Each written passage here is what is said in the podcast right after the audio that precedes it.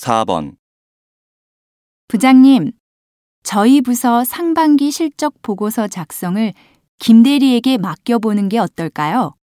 김 대리는 다른 업무도 많이 맡고 있는 걸로 아는데 쓸 겨를이 있을까?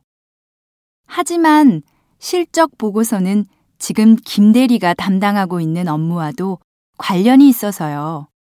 업무 파악에도 도움이 될 것 같은데요. 그럼 김대리에게 우선 작년 하반기 보고서를 보여주고 작성 방법을 설명해 주도록 하세요. 네, 그렇게 하겠습니다.